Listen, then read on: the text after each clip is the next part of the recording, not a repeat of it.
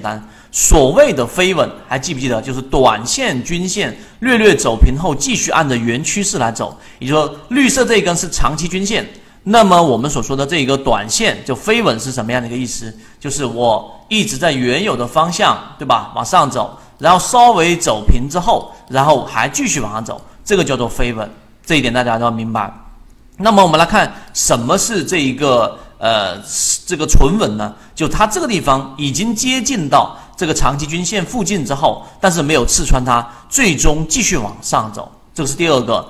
第三个啊，这里面我要给它去掉，那就是相当于是什么叫做失稳呢？失稳是整个转折力度最大的，也就是短期均线在一个长期均线里面连续性的缠绕，这一种叫做失稳。那么在一只个股如果它是下降趋势的，出现了一个我们所说的这一种失稳的一个中枢，那么这种情况之下是非常容易出现一个我们说的转折的。所以这三个大家要明白。那么今天给大家去多增加一个定义，什么定义呢？就是它在这个缠论当中的一个叫做女上男上啊，是什么意思呢？啊，它是用比较大家能够去呃这一种去理解的方式来来讲。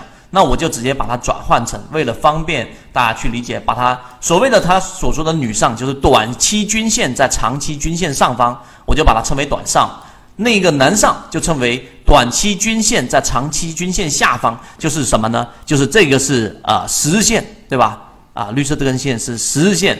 所谓的这一个呃女上，就是我们把它称为短上，就短期均线在长期均线上方，你记住这一点。那么，如果是长上，我把它称为长上，就是短期均线在长期均线下方，这是一个非常简单的定义，这是新增加的，大家要去明白。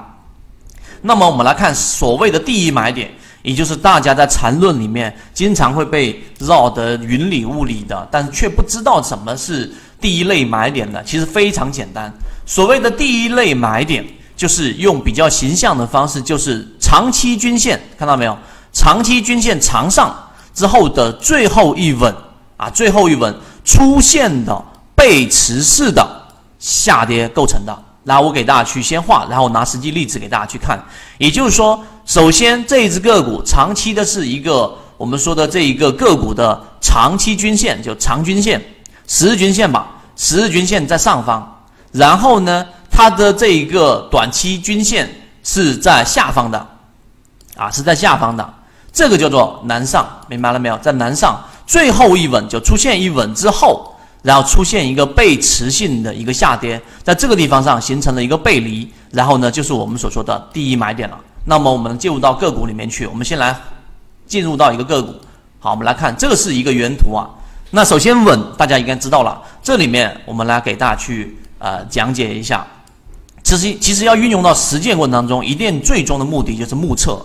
能够第一眼看出来，这个是不是一个稳，对吧？也就短期均线五日线上穿之后又下来了，对不对？这是第一稳，这是第二稳，看到了没有？这个地方，这个这一种就叫做刚才我们说的叫什么稳？叫做失稳，就连续性的缠绕，连续性的短期均线和长期均线的缠绕，这种情况呢，在实战的时候，它非常有可能出现我们所说的这一种。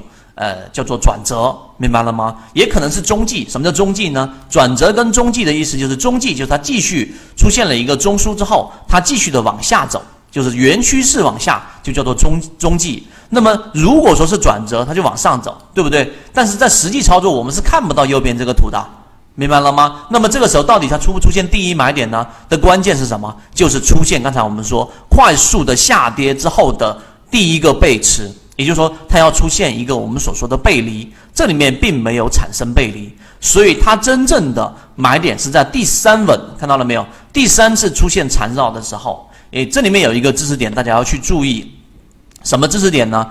就是它出现了这个出现，我把它转换成大家看得清楚的文字，出现，它出现的稳。越多，尤其是失稳，那么离